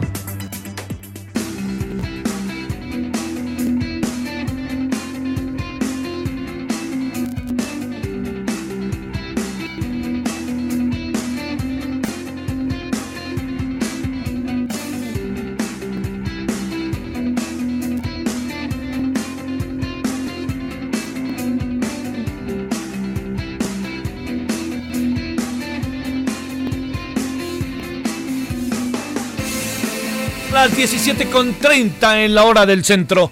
Horacio Urbano, te saludo con gusto. Adelante, ¿cómo has estado? Querido Javier, pues muy bien, muy buenas tardes, con mucha, con mucha información de los legisladores de la Ciudad de México, ¿no? Ajá, ¿cómo no? Además, bueno, ya les dieron. ¿Se queda el Airbnb o no? ¿Qué supones? Pues mira, el, el, tema este de la, de la iniciativa que querían para regular la vivienda en renta, el problema es que, que sí estaba muy mal armada, entonces ya la retiraron, yo espero que eso va a quedar. Lo malo, y es una de las pruebas de que estaba mal armada la iniciativa, es que el Airbnb es a fin de cuentas una modalidad de vivienda en renta. Debió haber estado incluido dentro de la, dentro de la iniciativa integral de, de, de, la ley inquilinaria, porque el Airbnb, yo me, me parece que lo que están haciendo los legisladores es de nuevo rechazar y satanizar lo que no entienden. Están pretendiendo regular algo eh, sin entender que el Airbnb cumple un papel y lo que está pasando es que a lo mejor ha habido distorsión en el uso de la plataforma, pero Airbnb es una plataforma que en principio lo que permite es que la gente que está en tránsito pueda tener una estancia corta en algún lugar. Ha habido lugares donde ha habido una masificación del uso del Airbnb, pero son ciudades de alta demanda turística. Estamos hablando de que eso, Airbnb, sí, en efecto, pudo haber distorsionado el mercado de vivienda de París, de Barcelona, seguramente de Venecia. Sí. Pero en la Ciudad de México es un tema muy marginal. Si hay, hay Airbnb y en algunos lugares muy focalizados. Estaríamos hablando en el caso de la Ciudad de México, en barrios centrales y de moda, como la Roma o la Condesa. Pero fuera de eso, me parece que Airbnb debe prevalecer. Y bien es cierto que tiene que estar regulado, tiene que haber condiciones porque en algunos casos Airbnb es una forma de un servicio hotelero sin pagar impuestos de hoteles. Entonces me parece que tienen que regularlo, tienen que afinar qué es el tipo de impuestos que debe haber. Pero como todo en la vida, digo, prohibir Uber porque no lo entienden, prohibir las ah. aplicaciones, es absurdo. Primero, porque la tecnología no la, va, no la podemos negar. Ajá. Segundo, porque esto atiende una necesidad habitacional de la gente, sin duda. Oye, eh, sí realmente le pega muy fuerte a, a, los hoteles, como, como dijeron algunas legisladoras, particularmente de Morena? No, sin duda no. Sin duda no, y menos en el caso de la Ciudad de México, que es el, el, el, el, donde estaba la iniciativa. En la Ciudad de México es, insisto, es muy focalizado el lugar. La gente que viene a los hoteles de gran turismo de las, de, de, del corredor Polanco, de, Reforma, todo esto, no tiene nada que ver con Airbnb. Airbnb es para turismo mochilero que turismo un poco más de, corte, de muy corta estancia que viene y que llega con el encanto de la Roma, que también se vale y debe, debe uno poderlo vivir. Acuérdate que el eslogan el, de Airbnb es llega a un lugar no como turista, sino como si fueras local, ¿no? A vivirlo. Entonces, a mí me parece que es algo necesario. Lo que sí hay que ver el principal problema ni siquiera me preocuparían el, el tema del turismo, porque los hoteles la verdad es que no los ven como competencia. El problema es donde yo lo veo, en algunos lugares donde pueden viviendas que estaban destinadas por uso habitacional, que de pronto las saquen del uso habitacional y lo metan en Airbnb. Eso lo que provoca es que en algunos lugares hay menos oferta de vivienda, al haber menos oferta de vivienda se encarece y eso afecta a los residentes, que a fin de cuentas Airbnb debe ser un instrumento muy bueno, pero siempre y cuando no distorsione, no distorsione la, la, la, la, la vivienda para uso habitacional. Creo que regularlo es necesario, pero no puedes, y lo mismo que decíamos la otra vez, contratos a tres años, nadie quiere contratos a tres años, que tú puedas tener compres un departamento y de pronto te digan que no lo puedes destinar a Airbnb, ¿por qué? Es de, plano meterse con el uso que le das a una propiedad privada. El tema es, habría que pensar en un, en un modelo integral de regulación de vivienda que contempla, a ver, compra de vivienda, vivienda en renta, si la vivienda en renta es para uso temporal, cómo le hacemos para, para conducirla por donde queramos como reguladores que vaya, pero no prohibirla. Prohibirla es no entenderle, es salirse por el camino fácil. Eh, a ver, este, como suele pasar, Horacio, la pregunta es, eh, entiendo que puede haber inquietudes, este, búsqueda, ¿no? De, nuevos mecanismos, nuevas formas de, eh, de, que se han dado el Uber, el Cabify y el propio Airbnb. Te pregunto, el, el mundo, los países que puedan parecerse a nosotros, ¿no? Sudamérica, pienso, por ejemplo. Uno que otro de Europa del Este, por ejemplo. ¿Ahí qué están haciendo? Mira, lo que están haciendo es, en, algunos ciudades están limitando el uso, limitando el, número de, de, meses al año que pueda destinarlo a Airbnb. Eso apenas está en prueba no es un modelo muy viable porque al que se lo vas a rentar para uso habitacional no se lo puedes rentar por seis meses y le dices te sales. Eh, tampoco pueden controlar muy bien porque hay lugares como hay lugares como Inglaterra donde está mucho más regulado la renta porque si hay la gente tiene contratos, la gente expide recibos. En México es muy informal. A mí me parece que en todo caso lo, eh, lo primero que habría que hacer es buscar un modelo que permita que la gente no le tenga miedo a formalizar sus rentas, pero pues imagínate lo que va a hacer que la gente tome de verdad la decisión de ir a avisar que está en renta, que pague impuestos, que, que se regularice. Eso es bien difícil. Eso no, no veo que pueda pasar en el mediano plazo. Me parece que los, lo que están haciendo los modelos internacionales es buscando por un modelo integral donde decir, a ver, la vivienda residencial para uso habitacional, me refiero, debe ser esta y las que están fuera de estas consideraciones, la gente puede hacer con ella lo que quiera, rentarla, prestarla, lo que quiera, siempre y cuando se respete, sobre todo, por ejemplo, había, ahí entraríamos otro tema, que de repente las Airbnb se da de patadas con la regulación de los condominios, porque tú como, como usuario de un condominio, como dueño de un condominio, a lo mejor te saca de onda que cada fin de semana tengas usuarios diferentes, porque eso te pone riesgo, no te sientes cómodo, en fin, habría que ver otro tipo de implicaciones con los habitantes de una zona, ¿no? Con habitantes de una zona que digan, caramba, todos los, la gente que vive en estos cuatro edificios que están aquí cerca, siempre son diferentes porque están para Airbnb. Eso a lo mejor no es lo deseable. Lo que habría que ver es cómo lo hacemos para definir, a ver, ¿dónde es inevitable que haya Airbnb? Pues en la Roma y en la Condesa, porque hay mucha gente que los busca como un destino turismo, de turismo. Ay, vaya, hay gente que vive en la Ciudad de México que agarra un Airbnb en la Roma para el fin de semana. Gente que vive en la periferia por el, por el, por el gusto de estar en algunos barrios que ubican de moda. Hay propiedades que están muy padres, que la verdad valen la pena. Si te puedes quedar de repente en un muy bonito departamento en, en una colonia bonita, sí lo vale pero, pero a mí me parece que el tema no es Airbnb, el tema es definir muy bien dónde debe ir la vivienda para uso habitacional y cómo le hacemos para que esa vivienda de uso habitacional no quede distorsionada, porque a fin de cuentas el, pretexto que ponen para, eh, para, para rechazar Airbnb es que provoca que la gente no pueda pagar la renta y que eso, y es la famosa gentrificación de que esas personas vayan a la periferia. Eso se puede, no te diré que evitar porque es inevitable, la gentrificación de alguna forma es, una, es un reflejo del éxito. Nos quejábamos mucho cuando la, después del temblor del 85 la colonia Roma estaba dada al cuas. Ahora que se recupera nos quejamos porque expulsa habitantes. Nunca vamos a estar contentos. El éxito en, en, una intervención urbana inevitablemente provoca gentrificación. Lo que tiene que hacer el gobierno es crear condiciones para que ellas, esos habitantes que ahí vivían, o puedan vivir relativamente cerca o ni hablar crearles condiciones adecuadas para que puedan vivir rentando o comprando donde sea adecuado para sus posibilidades y necesidades. A ver, dime, dime. no, dime, dime, No, dices tú, creo que lo que es, e, es un hecho es que hay una enorme demanda de vivienda para uso habitacional, hay una demanda importante para uso de corta estancia. Corta estancia el Airbnb lo toma mucha gente que viene a trabajar de fin de semana, ¿eh? No nos vayamos con la finta de que son solamente o los turistas europeos o, cosas así. Hay gente que viene de chamba y te tú necesitas una, una, una vivienda por una semana, no necesitas uno, o sea, te, queda mejor una vivienda en la ubicación que quieres con un cuarto de hotel. Entonces, hay que entender que hay necesidades. Airbnb responde a una necesidad y, la, y el uso de la tecnología es, lo usas para comprar una pizza, caray. O sea, no podemos evitarlo. Oye, una, una última. Este, eh, hay mucha, muchas personas que también lo que quieren es, cuando se dan procesos vacacionales, es dejar su casa como su departamento para que puedan pues meterse una lana en lo que ellos se van. Eso le pasa mucho a los parisinos y a los londinenses, ¿no? Y a los de San Miguel de Allende, claro. exactamente, te va a decir San Miguel de Allende. Quizás no tanto Acapulco, ¿no? Por toda esta proliferación de, de, edificios en algunas zonas, ¿no? Ahora Caleta que se ha recuperado y también la zona acá de Punta Diamante y hasta el fondo, ¿no? Allá con Pepe Godoy. Pero la, la pregunta es, este, ¿Qué vamos a hacer con, con esas personas que, que, lo encuentran también como un ingreso familiar y no estamos pensando aquí que quieren, que son millonarios o alguna cosa así? Más bien es un poco reciclar su economía para poder hacer algunas cosas. Y te, complemento con que hay mucha gente que ha invertido en comprar un departamento para ponerlo en Airbnb. hay mucha gente que lo hace. Entonces, me parece que es una, es una, es una necesidad este, particular de buscar destinos de inversión. Si no estás violando la ley, te digo, la, violar la ley sería que el, edificio diga a los condóminos que no se puede hacer y que tú lo hagas, eso es violar la ley.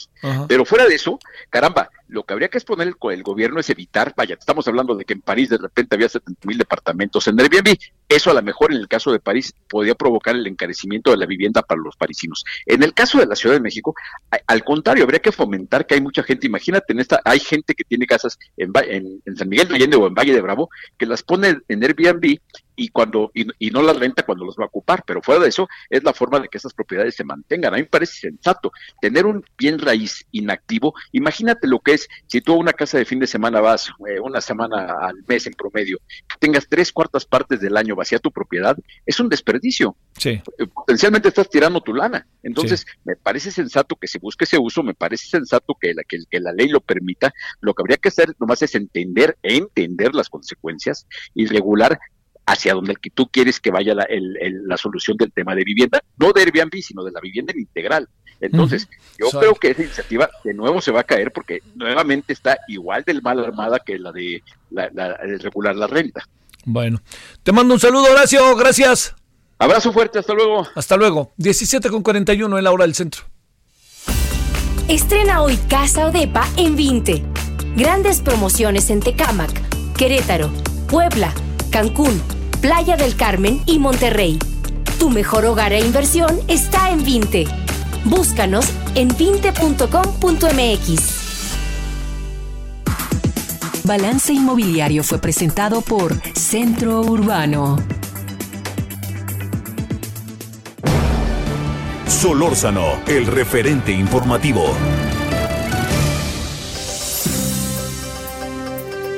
Ahora 17 con 42 en la hora del centro. Vámonos contigo, José Nieto. Cuenta José Ríos. Vámonos contigo allá hasta el Estado de México. Buenas tardes, José. ¿Qué tal, Javier? Buenas tardes. Bueno, para informarte que la bancada de Morena en el Congreso del Estado de México, del cual es mayoría, presentaron una iniciativa para que tanto ellos como integrantes de los ayuntamientos puedan contender a su reelección sin solicitar permiso en el cargo. La propuesta busca reformar los artículos 18 y 19 del Código Electoral Estatal, donde los funcionarios que opten no dejar el puesto deberán vigilar la equidad en las contiendas, así como el cuidado de los recursos públicos para evitar fines de promoción. Con esta propuesta, los funcionarios podrán renovar el cargo en el mismo partido o en cualquiera que los integrantes de la coalición que los postuló, a menos que hayan renunciado a su militancia antes de la mitad de su mandato, donde podrán hacerlo con otro instituto político o de manera independiente. Al respecto, el diputado Valentín González Bautista, quien presentó la propuesta a nombre de la bancada de Morena, explicó que la propuesta tiene como plazo límite de aprobación este periodo que concluye el 15 de agosto, pues los actuales legisladores no podrán tener la posibilidad de reelegirse. Por último, Javier, el legislador consideró que la reelección podrá ayudar a los ciudadanos a realizar un análisis de su trabajo para ratificar su cargo en las urnas de cara a las próximas elecciones de 2021, donde el Estado de México renovará diputaciones y sus 125 ayuntamientos. Ese es el informe hasta el momento, Javier. Dale, muchas gracias, José. Seguimos pendientes. Saludos, saludos allá hasta el Estado de México. Bueno, Misael Zavala, ¿dónde andas, Misael? Javier, buenas tardes. Pues fíjate que hoy el grupo parlamentario del Partido Acción Nacional en el Senado presentó, un, presentó una queja ante la Comisión Nacional de los Derechos Humanos en contra del gobierno federal por las omisiones y las negligencias en la atención y manejo de la pandemia por el COVID-19. La queja presentada este, este, este mediodía contiene algunos puntos a destacar, como que no se ha recomendado mediante acto administrativo alguno el uso de cubrebocas en determinados contextos. Además, el gobierno federal no ha ordenado una apertura, diga, perdón, ha, ordenado una apertura apresurada de actividades no esenciales y bueno, también denuncia el Partido Acción Nacional que este modelo centinela que utilizan para medir los contagios eh, del virus se ha utilizado para el manejo de la pandemia y no es recomendado internacionalmente para el control de COVID. Eh, también se ha denunciado que hay prácticas eh, bueno, perdón, que hay pruebas insuficientes para la detección oportuna de la enfermedad, incluso que tampoco existe transparencia en la adquisición eh, de las mismas pruebas por parte de las autoridades administrativas federales. Cabe mencionar que también ayer el partido Movimiento Ciudadano interpuso también una denuncia ante la Secretaría de la Función Pública, pero directamente contra el subsecretario Hugo López Gatel, también por negligencia y omisiones en la estrategia por COVID-19. Eh, Javier. Bueno, eh, pero este, digamos, es, un proceso, ¿verdad? Eh, sí, así es. Y vamos a ver qué pasa, porque hoy también algunas de las impugnaciones que le aventaron al señor López Gatel fueron desechadas, ¿no? Sí, así es. Eh, es una queja. Acción Nacional incluso afirma que agotándose esta, esta instancia, acudirán a otras instancias internacionales como la Comisión Interamericana de Derechos Humanos, pero primero tendrán que agotar esta denuncia, esta queja ante la Comisión.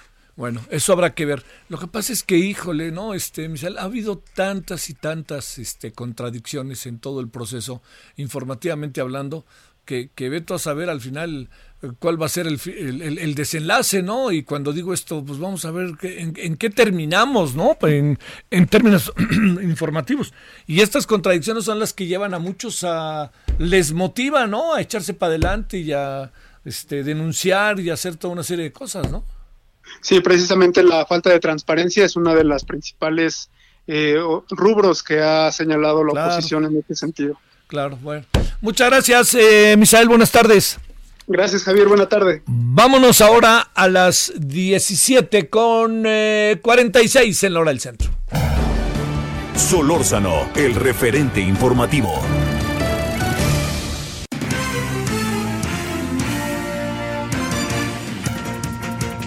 Bueno, allí en Yucatán, en donde se están tomando medidas en verdad muy, muy radicales, eh, eh, ahí además con una popularidad alta del gobernador y quizás en buena medida se deba esta popularidad alta a las decisiones que toma y que la población se encuentra eh, que le son útiles, ¿no? Que eso sería como el gran elemento. Pues bueno, mejor escuchemos. Herbert Escalante, vámonos contigo, ¿cómo estás? Hola, buenas tardes. Mira, te comento que eh, un diputado local panista, Manuel Díaz Suárez, salió positivo a COVID-19, por lo que el Congreso del Estado aplicó pruebas de detección de la enfermedad al resto de los legisladores y a todos los trabajadores del recinto. Se tomó la medida ya que dicho diputado estuvo presente en la última sesión legislativa, la cual fue muy prolongada y interactuó con mucha gente. La presidenta de la mesa directiva, Janice Escobedo Salazar, recordó que fue una sesión extensa en la que abordaron varios asuntos y convivieron mucho tiempo con el diputado Manuel Díaz, por lo que hubo mucha intranquilidad por parte de los trabajadores, de los asesores particulares y de algunos legisladores, por lo que se decidió aplicar las pruebas correspondientes. Recalcó que no quisieron quedarse con la duda, además de que una vez que eh, salían los resultados se podrán tomar medidas para evitar nuevos contagios, tanto en las familias como los compañeros de trabajo de la gente que trabaja en el Congreso. Los estudios se realizaron del viernes al lunes y participaron entre 40 y 50 trabajadores por día, dándole prioridad a quienes estuvieron presentes en la prolongada sesión y bueno, que tuvieron algún tipo de contacto con el diputado panista. El legislativo recalcó que ha concluido con la totalidad de las pruebas y resta esperar los resultados que serán dados a conocer en lo general, siempre garantizando la privacidad de cada persona. Cabe mencionar de acuerdo con información recabada entre diputadas y diputados de diferentes bancadas, existe cierto disgusto hacia el panista Manuel Díaz, pues al parecer ya presentaba síntomas y aún así acudió a la mencionada sesión legislativa. Esta es la información que tenemos desde Yucatán. Oye, este, mucho calor, ¿verdad?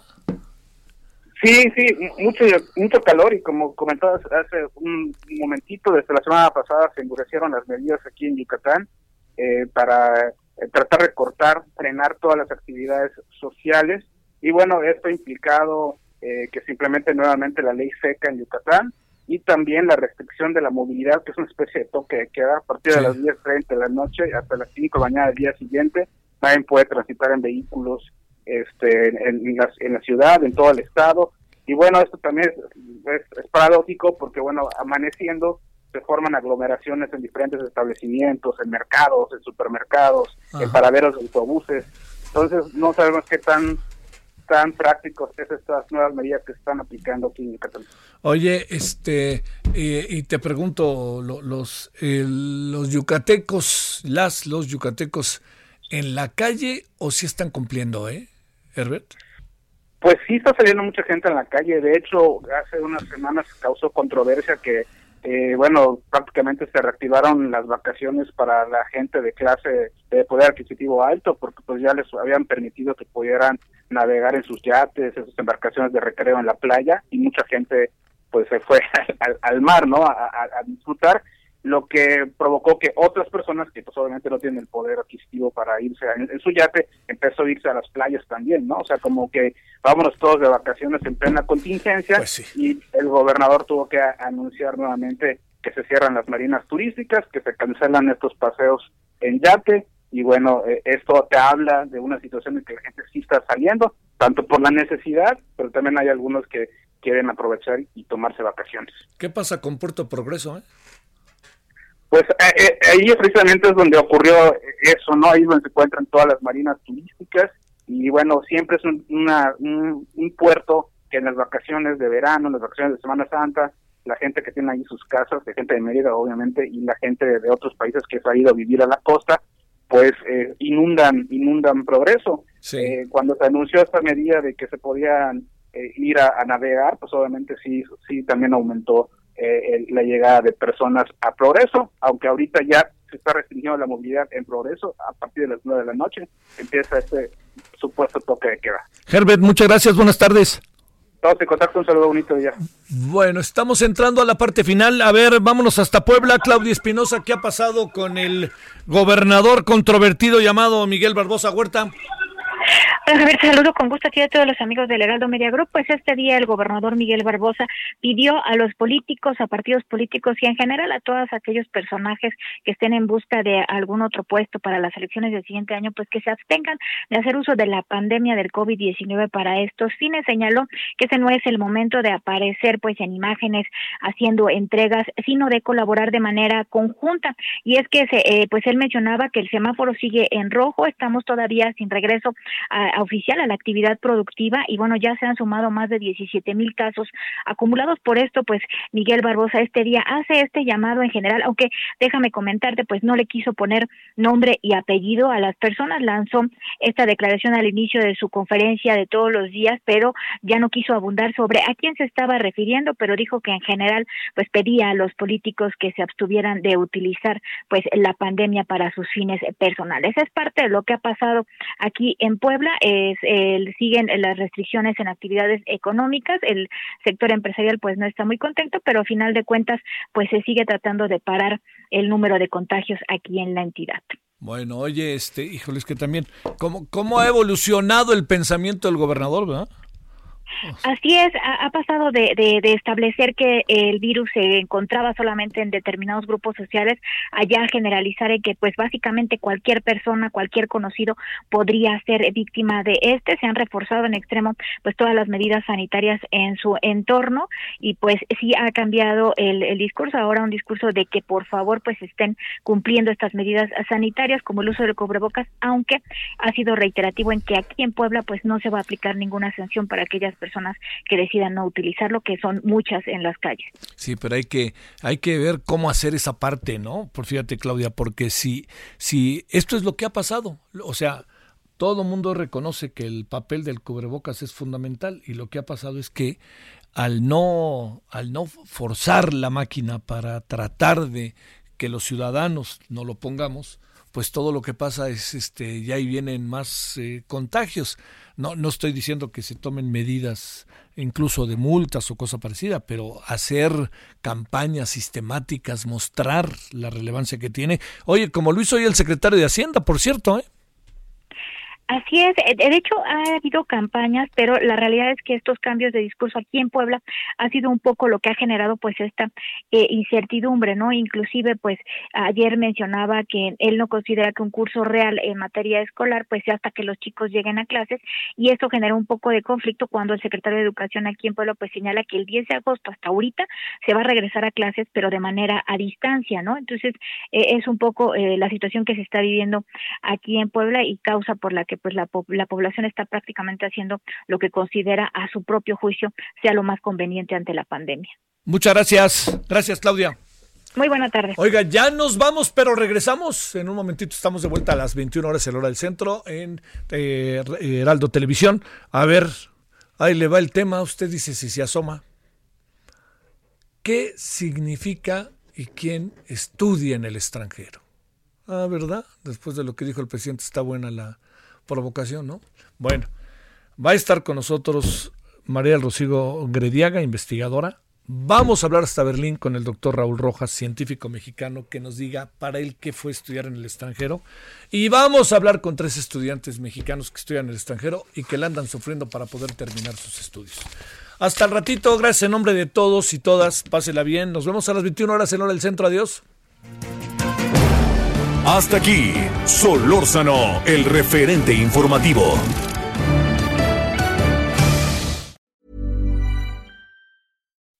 When you make decisions for your company, you look for the no-brainers. If you have a lot of mailing to do, stamps.com is the ultimate no-brainer. Use the stamps.com mobile app to mail everything you need to keep your business running with up to 89% off USPS and UPS. Make the same no-brainer decision as over 1 million other businesses with stamps.com. Use code program for a special offer. That's stamps.com, code program.